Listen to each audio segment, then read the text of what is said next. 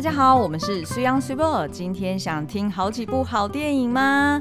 呃，不知道大家就是最近是不是有跟上这一波，这叫什么巴本海默的这个浪潮哦？就是一口气一天就收集两部片。嗯，那你知道吗？就是这个暑假其实有好多夯片哦。就除了这个 Barbie 跟 Hymer 以外呢，哎，其实当然还有不可能的任务哦。所以其实好像光是这三部全台的总票房，现在应该就已经要逼近五，可能已经超过了。呃，对对对，因为我们的数字是就是上周。而且要取决于我们这集节目什么时候上架，录音时间跟最后上架时间，搞不好其实已经超过了。的。对对对，那呃，所以呢，我们今天就想要针对其中有一部，呃，算是我本人聊起来应该会蛮开心的哦，嗯、因为就是有关这个玩具改编的作品，那就是芭比。对。那呃，其实呢，呃，因为有关玩具改编嘛，那所以其实它就势必会去带动玩具的销售。那想到玩具销售，你一定会想到啊，这在经济学里面是怎么样怎么样的解读呢？嗯、就这一切都是策略，或者说阴谋好了。为什么要拍电影？资本主义的最终不也是为了要卖玩具吗？对对对，所以我们今天呢就要约呃，就是邀约一位算是我们真的是不敢在关公面前耍大刀的这个。个专家哦，嗯就是、关公来了，哎、欸，对对，关公来，关公来了，这样子呢，我们就可以不用就是为这个什么有关经济学的东西负责任，因为我们其实一点都不懂。这就跟我们之前去访问一些导演的时候，就直接问导演你想讲什么，然后我们就哎哦，原来对导演你想要让观众得到什么讯息呢？反正就是哎导演自己口中讲的，不是我们讲的哦，我们就不用负责任哦。那所以呢，今天我们就邀约到了这个台大经济系教授冯博翰。嗯，那呃冯柏翰。范教授呢，他其实自己在 Podcast 上面有一个叫做“影视幕后同学会”的频道哦，我相信应该不少人都有听过，而且我自己本身就是一个重度的 Podcast 迷。嗯，老师呢，他分享非常多的有关呃产业面呐、啊，哈，或者是一些就是现在的呃他所观察到的一些整个影视作品的一些走向啊，或者日后的趋势。那呃，老师真的是本人有非常多独特的见解哦。其实每一集我都听得津津有味。跟我们的这个蓝色窗帘是完全不一样的。对，老师是有所本，有所本。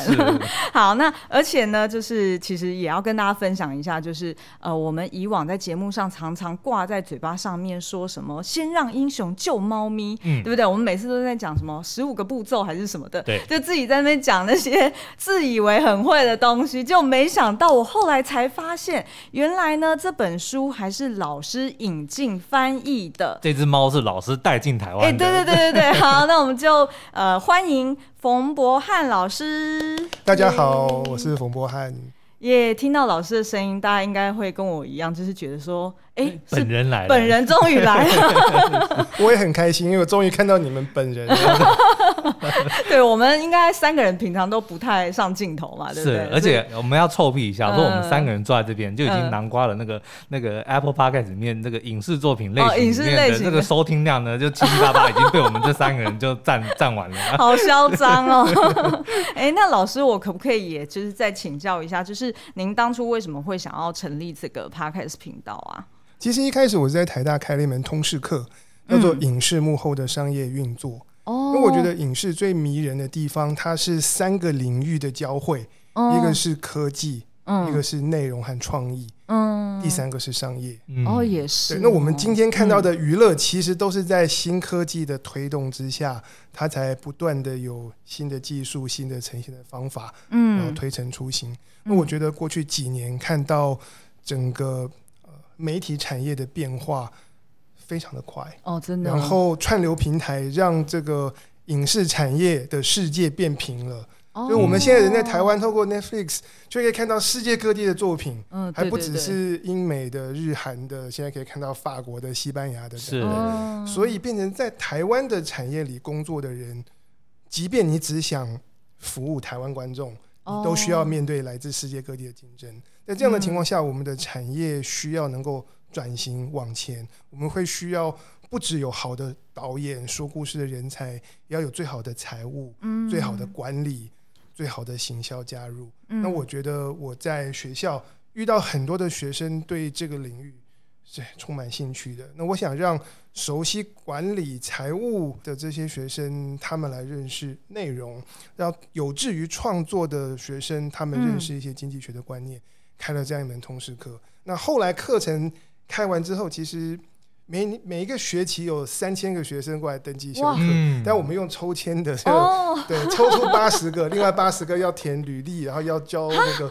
作品，你要在相关产业有实习经验，就不是你想要来就是旁听这种，要想要来玩的就就。因为我还是希望教室里面大家有多一点的互动，对，然后是真心对这个产业有兴趣的学生。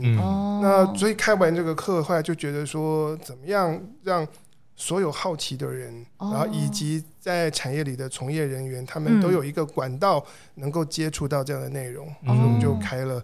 影视幕后同学会这个 podcast 节目，这样子好幸运哦，因为我们就等于不用去上课，不用去抽签，不用面试，我们就可以听到这些很棒的、很丰富的内容，而且还可以近距离想问就问个够哦。哎，对对对，真的真的真的。所以呢，我们今天就要聚焦在《芭比》这部片上面来跟老师讨论哦。那呃，我们先让苏央介绍一下这个剧情大纲。那如果还没有看过电影的朋友们呢，不用紧张，我们今天大部分都会是无雷的。嗯，那那除非呢，到最后我们三个人受不了了，就想要爆雷一下了。对，但是也是会给大家警告一下的啦。是，好，那开始之前，我先跟大家推一下，就是《芭比》这部片呢，绝对不是只有。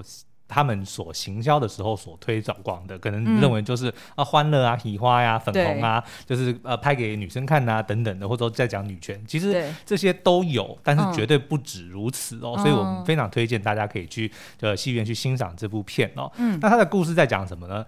呃，跟一般这种所谓的这种。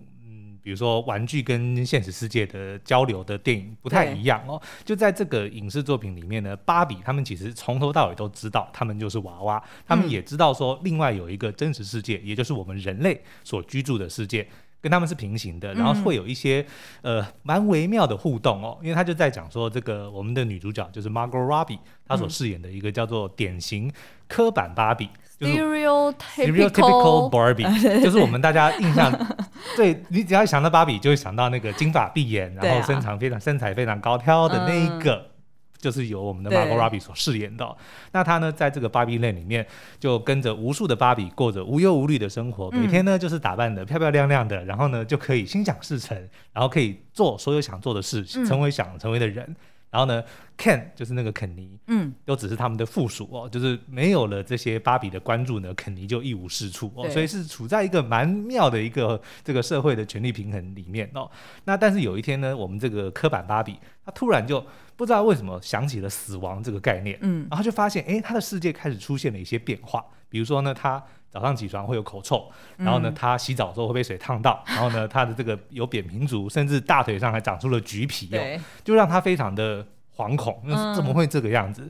所以他就去找了一个叫做奇怪芭比的那个被人类 摧残过的一个娃娃，然后因为他比较了解说人类世界发生的一些事件啊，当然不完全准确，但是呢，根据他的理解，就告诉了我们的科板芭比说，哦，这应该是人类世界玩你的那个。女孩，她的人生 玩你的女孩听起来有点怪怪的。她的确是 the the girl who plays you，对，英文文法是是是，所以呢，那个女孩应该是出了一些状况，才会联想影连带影响到你哦。所以呢，那你现在如果要化解这一切的危机，你就得要去现实世界里面找到这个女孩。嗯，所以故事呢，就是在讲他跟 Ken。两个人呢是如何从 Barbie Land 来到了 Real World 之后呢，遇见了那个女孩，然后发生的一些过程。嗯嗯，哎、欸，那老师就是对于看芭比，就是你在看之前，你有什么期待，或者是你跟芭比有什么样的童年回忆吗？哎、欸，我看之前的期待就知道这片一定会。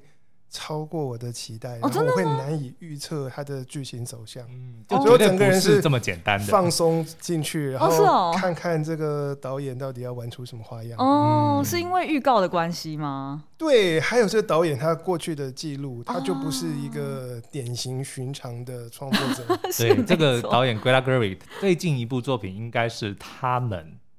就是新小妇人，嗯嗯，对，新新新新小妇人，对，然后还有那个淑女鸟，淑女鸟，对，嗯，的确是他的风格，还有他跟他的伴侣，对，一起创作的时候是哇，也是非常精彩的，是。那所以老师小时候跟看芭比有什么印象吗？看看芭比就。我觉得蛮有趣的，因为我正好有小学同学，嗯，然后他们家里是有收藏的，是有娃娃屋，是有一个系列，哦，还娃娃屋嘞，对对对，那那时候就是生日 party 嘛，然后大家去，那、嗯、我们男生都在旁边打电动，对对，但是顺便会瞄一眼，因为因为那芭比就是你看先。实际上它很精致，嗯，对，然后在那个年代可能也是很贵的玩具，哦、所以，所以我这次看电影的时候觉得好熟悉哦，对，对对对，小时候的印象都回来。我不是自己在，我不是自己在玩芭比的那个人，嗯嗯嗯，可是我发现，哎，里面好几个我以前都见过。嗯，是。那老师那个时候几岁？我那时候就国小学低年级吧。哦，小学生，所以应该还不会有那种动念头想要把那个衣服。看看看，嗯，我以前有，对，这个倒是倒是不会，可是那时候就很好奇到底底下是什么。可是我觉得到时候我跟同学，嗯，我们破坏玩具的。能力还是蛮强的，就跟那个 Weird Barbie 一样。所以看到那个 Weird Barbie 就觉得说，对对对对，就是这样，会把他劈腿啊，对对对，拿蜡笔去画，对对对。对，所以这个电影其实它有很多这个巧妙，像我刚刚提到，我不是变态，但是就是大家会很好奇说，娃娃衣服下面是什么，所以他也有讲说我没有 vagina，我没有，然后我没有生殖器官。其实这我觉得他们也是利用这一点来，就是就是来啊。对，就是来笑料。对对对，因为这就很符合大家的童年回忆啊。那老师看完电影之后，你觉得就是符合你原先那种觉得他就是会天马行空的期待吗？哎，我觉得会。其实，嗯，其实我看完最惊讶的事情是，这部电影竟然可以把我搞哭。哦，你在哪一个桥段哭的？你们没有吗？我们 没有，没有。对对对，我看我看我们那台，然后大家都在拿抽面纸。是呃，可以不用爆雷，但是可以讲是哪一段？是在最后那个 Ruth 哦出来的时候。OK OK，是。哎，我觉得可能就是因为我以前就是就在乐高工作，然后我看过乐高玩电影嘛，然后我很爱第一集，然后因为里面也是会有一个至高无上的类似就是。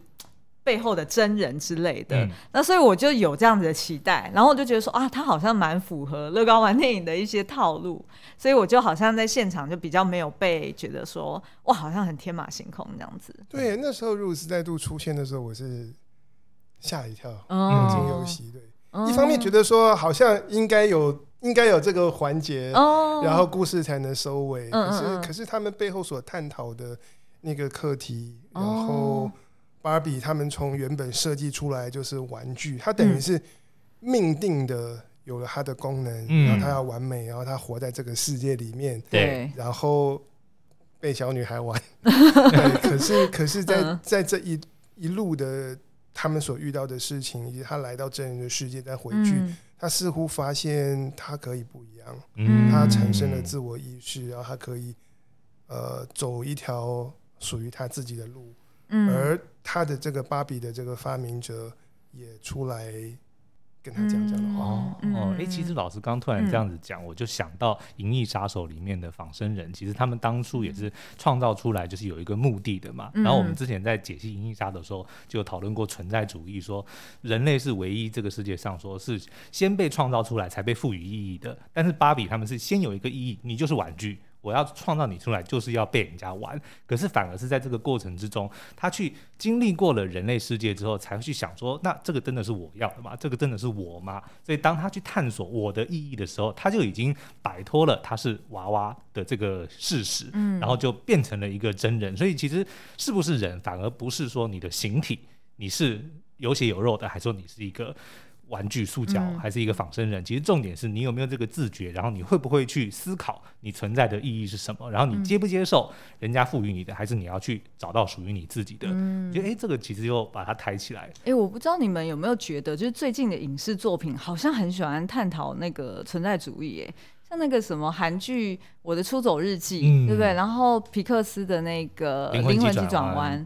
老师有觉得吗？常常听到存在主义的感觉。因为我从来没有在管哲学，所以我到现在还不知道存在主义是什么。但是基本上就是我刚刚讲的，就是存在主义的六个字，就是存在先于本质。OK，你是先存在，然后才被赋予本质。那存在就是我们活着，我们出生，嗯、这就是我们的存在。嗯，本质是我们的意义。所以存在主义就在讲说，人类是先存在才有意义的，其他所有的东西都是先有意义才会存在。比如说工具，嗯、比如说玩具、娃娃。他们都是为了要满足某一件事情才会被创造出来的。可是人不是，人是有了出现了之后，我们才去寻找，那我们要干嘛？所以基本上这个就是存在主义的一个。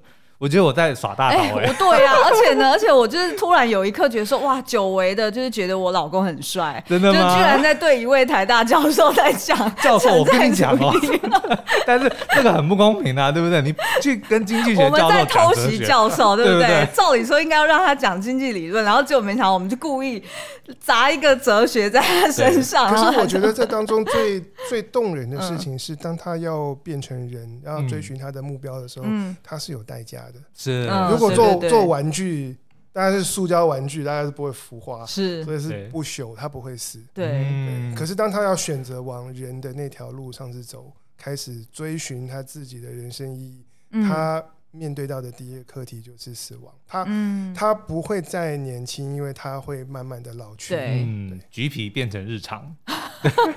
这样我突然想要爆雷，因为我就突然理解了电影最后一幕为什么要这样子安排。因为其实我跟 Super 有讨论，那我们就先进爆雷警告，就大家如果对，如果你没有看过电影的话，你可以先跳过这一段。就是呢。芭比后来选择她要回到真人真实世界，嗯嗯嗯，她去做的第一件事情是去看妇产科，嗯，这个我真的很妙。我一开始大家都以为说她要去面试，哦，她应该是要去找工作，因为来到现实世界，我们认知的来到现实世界最重要的是什么？你就是要生存嘛，生存就是要工作，就要赚钱嘛。结果并不是，她竟然是去看妇产科。那这个我觉得跟老师刚刚提到的，因为她付出了代价，她再也不是不会老老去的娃娃，她已经是一个有血有肉的真人。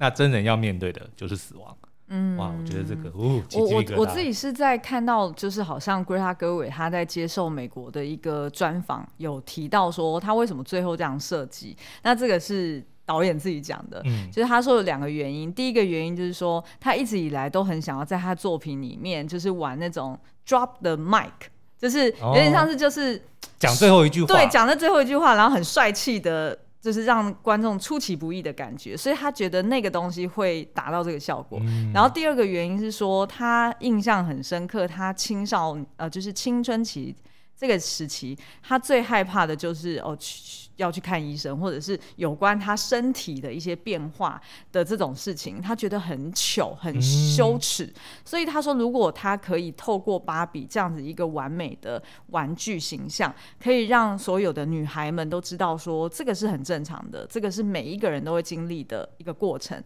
那或许反而也可以透过他去帮助。女孩们可以更能够接受自己的身体，然后爱自己。嗯、我自己查到的是这样子啊，就是不晓得，就是老师，你当初看到的时候，你有没有也吓一跳？看到我都觉得跟前面呼应，因为开始在问他的时候，嗯、他不是说我我没有生殖器，我没有子宫，然后 Ken 还在讲说 I have all the genitals，我所有的生殖器官都有。对啊，就觉得很有趣。那苏央这边呢，你有没有就是觉得说哪些地方你觉得比较可惜的，或者是你觉得哦，这个我必须要讲，嗯、因为我们待会可能会聊到这个呃乐高玩电影的部分哦，所以其实我一开始在看这部片的时候，我就直觉觉得他拍真人版的芭比，但是那就代表说其实并不会真的有芭比出现，所以这个一直是我有一个蛮哦，就是。哦，你说那个芭比娃娃本身对，其实是看不见芭比娃娃的，就是它都是真人化了之后嘛，嗯、所以这个我当初其其实会有一点点疑虑，说，哎、欸，可是 Mattel 就是你们是卖玩具的，但是在这部作品里面，其实说实在看不到你们的产品，这个东西好像有点险。嗯、那不知道教授对于这个有没有什么一些看法？就你觉得它真人化的如何？对，嗯、我觉得，因为我事前没有特别的预期，可是我看到他们。二零一八年接任美泰尔的 CEO，嗯，他有讲说，我们拍这部电影《芭比》，嗯，不是为了要卖玩具哦。其实美泰尔这家公司，他还从一九七零年代，他们就有建立他们的影视部门，都是拍广告片，对，都是 做做电视广告。自己的内容。他说这个电影不是为了卖玩具，而且他很拽，他说我上任之后，玩具业绩大幅成长，我不需要电影就可以卖的很好。哎呦，但是他们真正想要发展的是让这家玩具公司转型。他希望从以前是玩具，但是未来未来可以变成是一家内容的公司，要跨足电影、电视、舞台剧、主题乐园，而玩具只是跟他们的 IP、跟这些角色连接起来的一个环节而已。嗯。好像也蛮合理，因为它好像 Mattel 底下也有什么 Mega Block，对不对？还有一些其他的那种子，就是子品牌，品牌对，所以就等于是它不是只有芭比。芭比只是他旗下的其中一个一条线而已。换句话说，他可能这部片的野心更大，他要让大家觉得说，哎、欸，我们就不是卖玩具的瞄一眼孩子宝，对不对？然后呢，说，哎、欸，我们其实是以好内容为主的，哎、欸，瞄一眼乐高，对，就是他其实我我现在听教授这样解释，可能他的用意就就是如同教授讲的，他的确不是以卖玩具为出发点了。嗯，其实我看到他们现在大概有四十几个影视计划，嗯。哦哇，很惊人！哦、然后当中有十四部的这个影视计划是正在积极的开发跟前置。哦，对，包括那个什么风火轮那个小汽车，然后是找 J J 亚伯拉罕，嗯，对。然后、啊、老师，你刚刚说找谁？J J 亚伯 J J 亚伯拉罕。哦，是哦，哇塞，这么大手笔，他看来是可以啦。然后找 Tom Hanks 做一部，嗯、但是他没有明写说是演员还是他是制片。哦那另外，Netflix 好像刚放弃掉他们的那个太空战士。哦，放弃掉是指说就是就是不不不打算拍。应该说他们是拥有这个玩具的这个 IP 的权利。嗯，那他们授权影视公司的时候，因为这个故事的开发跟改编是充满了高度的不确定性。嗯嗯，所以一般他们都是用 option 选择权的方式，也就是这个制片厂。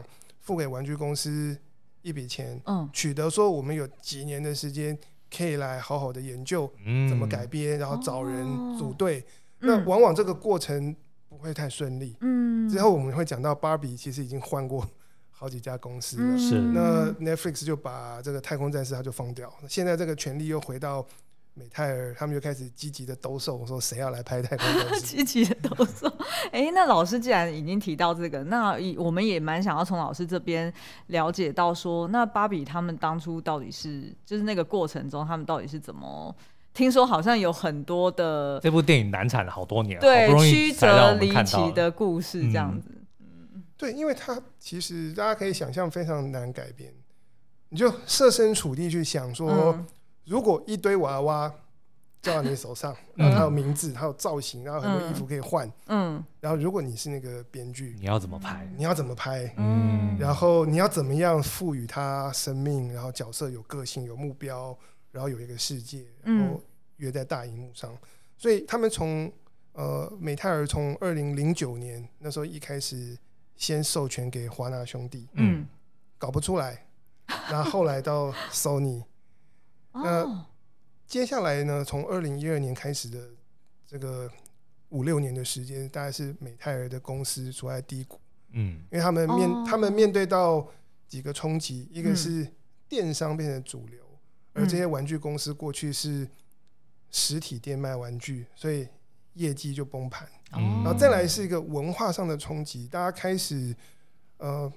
不是那么喜欢小女生，不是那么喜欢玩这个娃娃，或者是有一些想法说啊，这些娃娃都是金发，然后那么漂亮，塑造了一种错误的或者是误导的这种态度，然后可能会让呃小女生对自己的容貌有焦虑啊或什么的，所以所以他们的玩具也开始得到一些呃负面的评价。在这样的情况之下，呃，美泰尔他们六年的时间换过了四任的 CEO。对，直到现任这个克雷兹他上任之后，Sony 又搞不出芭比，他就说：“我权力收回来，嗯、我自己用我自己的方式重新再出发。”哦，哇，那现在至少现在的票房证明这是对的。对，而且据说好像就是这个 CEO 他认为说这部片还是必须要讲女力哦，所以导演据说也是他的导演其实不是他找的哦，对，他一开始设定一个大的方向跟愿景，他觉得他觉得虽然男女的导演都可以拍，可是他觉得这个故事应该要从女性的角度来讲，是，对，嗯，然后他觉得这个应该是属于这种呃女力电影，这是他自己的用词，嗯嗯嗯。那实际上呢，他第一个先遇到的是马格罗比，嗯，对，他看到他就觉得说。你就是芭比，的确是。所以，然后两个人一拍即合，然后马格罗比话也是他自己的制作公司，就是 Lucky Chap，然后有参与，然后马格罗比再去物色，然后找到了这个 Greta Gerwig，Greta Gerwig 来加入。嗯，哎，好像那个 Lucky Chap 上一部作品是那个叫什么？就是溜溜冰的那一部。哦，I Tonya。哦，对对对，什么谭雅？老娘是谭雅。哦，老娘是谭雅。对对对，没错没错，就是我印象中就是好像某一个频道还有去。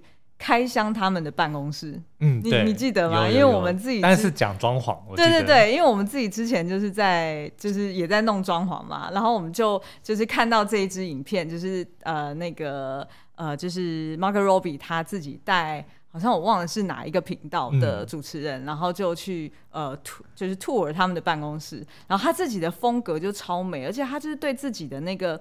就是想法或者是他的 idea 非常有自信，嗯、是，虽然也可以分享一下，因为我们才刚就是跟他们做访谈，访、哦、问 Margot Robbie，然后他的确，对对对，还有 Greta Gerwig，然后他的确是一个非常有想法的人，然后重点是因为我们的这个切入点就有点有点偷懒，就说，哎、欸，那你们觉得这部片想要讲什么？就我们先跟他说，哦，我是那些电影教我的事，我们专门分享电影里面的 life lessons，然后他们就觉得哇，很棒很棒，然后自己就开始在那边讨论说，那这部片有什么 lesson？、嗯所以当导演讲完一个以后，那个 Margot 就直接会插入说：“哦，我觉得怎么样怎么样怎么样。”然后当他自己想到一些就是一些不错的观点的时候，他会很得意的说：“ 嗯，你看我刚刚讲的这个好像很棒哦。”因为他自己里面就有讲说，这部电影的一个最好笑的地方就是，呃，他的英文叫做 “It's funny because it's true”，就是。真实到很好笑，然后像比如说片中有很多呃，比如说肯尼他们呃发现父权之后，不就是一直会想要去洗脑芭比们嘛，让他们服膺于这个男性们，但是要反击的方式反而就是你要刻意的让男人去展现。比如说他们的优越啊，对优越，啊、然后就是男人都在解释嘛，嗯、对，所以女生就要装可爱、装无辜、装无知，装不懂这样，对，然后呢，让男生来发表他们的意见，来英雄救美，就是这个地方，我觉得就是 Margot 在讲的，因为现实世界里面就是如此，男人特别喜欢在女人面前 解释很多东西，就就当做他们都不懂一样，或者说啊、呃，不管他们在干嘛，就说我来帮你，我来帮你，就这些东西就是 Margot 在讲的，因为是真的，所以在电电影里面出现的时候，我们就会觉得特别好笑。嗯，嗯，老师看到那一段有笑出来吗？看到那段应该有吧。父权那个东西，对，对啊，所以就是就觉得说，哎、欸，好像当后来他们找到呃 Margot Robbie，然后是不是 Margot Robbie 再去找归他各位？对对对。哦，原来如此。是，但是据说好像之前女主角的人选也有考虑过别人，对不对？对对对。他们换过几个不同的，我知道其中有一个是安海瑟薇哦，也是很适合哦。哎，对吼，对，除了金发以外，好像没有不行哎。对，尤其他的五官特大，哦，对对对，更像更像娃娃。但之前有出现过太多不同版本的这个故事了，因为在华纳兄弟跟索尼旗下，本来还有那个芭比，她就是因为不。长得不完美，所以要被赶出去。然后他是一个科学家，然后发明很多东西什么之类的。哦，就有很多离奇的故事。对，所以我其实真的很好奇，因为我觉得玩具改编。它有很多很多的路可以走。嗯，对。那说到这个玩具改编，嗯、大家如果有长期听我们的节目的话，应该会记得说，Sweetball 呢，他其实曾经在乐高上过班嘛。嗯。那乐高当然大家印象很深刻的就是几年前推出的乐高玩电影哦，当时也是红极一时，而且据说呢，大大帮助了这个玩具的销量哦。那 Sweetball 你要不要先分享一下你的一些经历跟回忆？当时的状况是如何？好，当时的状况呢，我就是很舒爽。为什么要这样讲呢？因为呢，其实我是二零一三年底到那间公司报道的，然后但是呢，呃，其实二零一四年的一月，这部作品就是乐高玩电影的第一部，它就上映了。那所以，呃，大家可以想象，就是其实，在二零一三年底我到的时候，基本上呢，我也不用做什么 forecast，我也不用做什么那种，呃，就是进店里面的那些装设啊，或者是准备啊，都不用，因为呢，其实我的前一任都做好了。那我只要享受这个，就是电影带来玩具销售的果实就好了。经济学有个俗语叫割韭菜，我觉得这不是经济学在讲。对，基本上我那时候就是就是组长割韭菜的人哦、喔，嗯、所以我那时候就是呃一四年的时候就发现说，哎、欸，不对啊，怎么每个月就是我老板的眉头深锁？因为呢，他就不断的说，哦，不行，这这压不住了，要加量，要加量。嗯、然后我就讲说，可是就是我很怕我自己的目标达不到啊，毕竟是我的就是刚进去没多久，然后我也希望我的表现能够好。但是呢，我老板就不断跟我讲说，你如果每个月都不断的超目标，那你这样子可能在总部那边你会失信于总部，因为他就会觉得说你是刻意踩刹车。哦、你明明你的玩具因为电影销售的关系，然后所以你的呃就是玩具的这个呃销售量应该要更多的，嗯、那你可是你如果不赶紧跟总部那边讲说啊，你得要把目标都调上去。那你这样子等于就是不断的呃让前线以及让客户端，也就是我们的通路端会缺货。嗯、那这样缺货其实对于品牌或者对于通路通路来说都是非常不利的。嗯、所以那时候其实我印象最深刻就是哦，我看这部片哦，虽然大受感动，但是呢，我只是觉得我每个月的目标好像都不断的被我老板上调，然后就觉得压力很大。但是事实上，我们的确那时候就发现。乐高也是在那个时候，他才领略到说，原来电影的威力这么的大，就是是可以呃，可能按照原先的预估，可能 maybe 已经是好几倍的呃，相较于平常好几倍的一个呃销量了。嗯。但是呢，没想到电影一上之后，哇塞，那整个又是好几倍，再翻倍，再翻倍。嗯。对，所以其实我印象最深刻的就是，它真的对于玩具的销售有大量的帮助。对，那教授是怎么看乐高玩电影这个？嗯、虽然都是玩具翻拍电影，但是照刚刚我们聊的，它似乎跟芭比的策略或者说它的目的是有一点点不一样的。对，我觉得乐高电影有它另外厉害的地方，就是当成电影它很好看，嗯，可是他卖文具的这个。威力无穷，对，威力无穷。那时候我我有听我朋友讲说，他每次他小孩打开 Netflix 要看那个乐高电影的重播或者是影集，他就就会老爸开始 眉头深锁，因为看完之后就要拼命买。真的，对对对。因为我可是我觉得他的改编，他他有抓到那个乐高的精神，嗯，就是。你可以自由的建造，对，然后发挥你的想象力，嗯，千变万化。嗯，然后他把这个建造跟千变万化的这个精神融入到他们的角色，他们的主角应该是一个工人嘛？对对对对，Emmett，对 Emmett。然后他他他过程中还。印象印象很深刻，那个场景是不断在变的，嗯、然后可以透过他的想象力，是然后就可以生出 他需要的工具或者是物品。嗯，像我印象最深刻就是那个双双层沙发，就是很没有意义的东西。还有 cup holder，对对对。可是到到现在，为什么家具店都还没有卖这个东西？因为它真的很没有意义。所以，所以我觉得他把那个，我觉得他把那个玩玩具的那个感觉、那个精神彻底了。融入到电影里面哦，这就是我刚刚在讲的。我说我在看芭比的时候，我自己的一个疑虑，因为就是有陪你走过乐高玩电影这一段，所以就会认为说，那芭比虽然它是玩具改编，但是呢，很明显的玩这个东西就在电影里面就变得没有像乐高一样这么的明显哦。嗯、那但是这很明显的又是因为它剧情上面必须要有所取舍，它不能够再聚焦在娃娃。嗯，这个身上，因为娃娃已经变成真人了嘛，嗯、所以我觉得这个是他比较吃亏的地方。嗯，但是有可能他一开始就知道他就是要走这条路，是就没有办法。但是因为就积木，毕竟它本身有太多种可能性了，所以它再怎么玩，就是都都可以是在玩积木本身。嗯，对。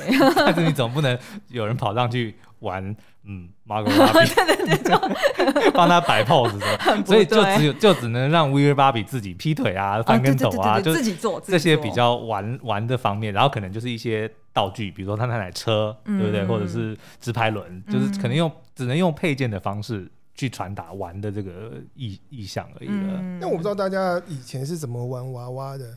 那包括我我我我自己玩的不是娃娃啦，但是会有其他的绒毛玩具啊，什么其他东西，嗯、可能是会抓着它，然后在镜子前面，然后打个灯，摆个场景，然后让他们来讲故事。嗯，比较像《玩具总动员》的那种玩法，《玩具总动员》电影里面就是他的那个主人会把他们就是上演一场戏。这样有点像拍电影，然后你是什么坏人，你是好人，然后就让他们去讲台词，然后就动动，就是去操控他们这样子。对，所以我不知道当他们的剧情就是给这些角色一个栩栩如生的生命跟设定，还有他们的目标，是不是其实可以让让现在的小朋友继续发挥他们的想象力，嗯，然后是拿着娃娃去去去去说故事。嗯，就是呃呃，以前在乐高就是在讲有两种，一种就是呃所谓叫做 role play。然后像乐高，角色扮演，对对，角色扮演。所以像乐高里面，它有一个系列叫做城市系列。那城市系列，它的每年就会轮流出什么呃那个警察、消防员、警察、消防员，对，然后或者是哦什么北极探险队，类似像这种。然后它的那个 role play 就是比较符合真实的，所以它就是真的是扮演那个。呃，职业，然后去呃出一个任务，所以它跟这个就是目前的芭比，它如果哦，我我所印象中，好像芭比从以前到现在，它应该是有超过两百种的那个职业，所以它就是用这样子的方式，然后帮助小朋友去融入这个真实世界。然后另外一种就是所谓的就是纯想象，那那个纯想象可能就是。呃，譬如说乐高有个系列叫做 Creator，嗯，那可能就是给你一个说明书说，说哦这样子的，譬如说呃一百颗积木，它可以拼出来一个花瓶，但是呢，你也可以自己把它打碎，然后你可以拼成别的东西，所以 Creator 系列就是呃同样的一盒。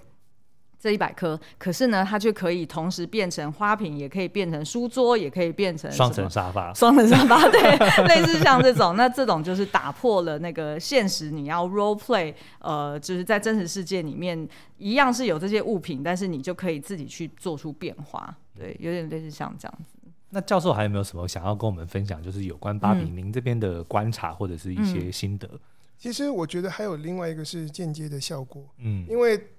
当他全世界各地宣传电影，然后又打破了票房的记录，就是芭比这件事情就变得很流行。嗯，像我看到像是那个芭比的 hashtag 在 TikTok 上面，应该被看了超过五亿次。对，然后各地我现在看到产业新闻说粉红色原料缺货，就是他们把这个粉红色芭比的代表色就就把它炒红了，变成是一个最时髦的事情。我觉得有些对玩具的带动，它不见得是透过那个电影的剧情本身，嗯而是它的整个周边，然后创造出来的氛围。突然之间，这个芭比娃娃变成大家。讨论的焦点哦，让芭比又再度变酷了，我觉得是他的一个，是哎，是。然后那个 foodpanda 就啊，foodpanda 怎么了？就刚好受益，因为他们也是粉红色。哎，对哦，哎，没有想过哎。好。然后另外我在思考的事情是，我觉得现在整个美泰儿的经营方式，因为他们想要走向是一间内容的公司，他觉得玩具是。比较小的产业，内容是包括它的，所以他们的路线，在我的观察，其实有点像这个一九九八年之后破产重整的漫威哦。他们破产重整之后的漫威，就是由他们原先的一个股东是玩具公司来经营，嗯，所以他也是带着是一个玩具转型要做 IP 做影视的角度来摄入。那那个时候，比方说像是他们第一部蜘蛛人电影，二零零二年，哎、欸，他那个电影的授权费票房非常好，可他电影的授权费是两千五百万美金，这么少。可是因为这部电影，他在二零零二当年，他的玩具授权费就超过一亿美金，嗯，然后其他的周边商品的授权授权也是好几千万，嗯，那它变成说，我的这个电影。带动我的玩具跟周边，然后我的玩具跟周边又强化了，让之后我的电影上映的时候，嗯，很好推，因为已经进入大家的生活，是对，所以我的解读是从这一部芭比开始，他们所擘画的这个美泰尔品牌再造的愿景，就是进入这样的一个媒体娱乐跟玩具还有其他的周边。呃这个互相带动的一个正循环。嗯，看来这个克雷兹真的是蛮厉害的哦。嗯、就是虽然可能我们都会想到啊，这个也不会帮忙玩具销量，但是其实他的眼光早就看得更远了。我觉得这个跟乐高比起来真的蛮妙的，因为其实我是呃二零一七年离开乐高的，然后在那之前呢，就是乐高还有出乐高玩电影二，嗯，然后跟 Ninjago 哈，然后再就是那个 Batman。那但是呢，其实呃，好像乐高内部其实对于就是呃电影或者所谓故事带动呃品牌 IP 销售这件事情，本来是深信不疑的，但是到后面呢，他他们其实有一点点自我怀疑。嗯，那个自我怀疑就是发现说啊，好像 就是后面再怎么做都不如第一个就是乐高玩电影带来的那种冲击这么的大，然后反而到后面就会觉得好像就是有一点就是做不太大了，嗯，然后所以他们到后来就变得比较就是有一点极端，然后就会想说，那我就要收手，所以其实后来就没有再有拍电影的计划，嗯，所以用经济学术语叫做边际效用递减，啊，对对对，哦、其实是没错，第一步效果最强，嗯，但是大家都都都知道，都开小孩都开始买乐高了，然后第二步、第三步的这个。这个成效就开始慢慢的趋缓。可是这一次这样芭比推出，我觉得重点应该也不是说它是不是第一部，而是它本身到底这个内容本身的到底好不好。其实简单来讲就是好不好看，这部电影好不好看。那我们必须要讲说，乐高 第一部之后，它其实不是因为它是第二部、第三部，而是它的确它的作品就比较没那么好看。对，你用电影的角，对，你用电影的角度来看，它就是没有这么的好看。对啊，我觉得这可能是。也是蛮重要的，也是一个关键。对，所以还是要回归说，那你既然要做内容，那你就把内容做好，就好好做。嗯。但我觉得那真的要那个 CEO 或者是那个。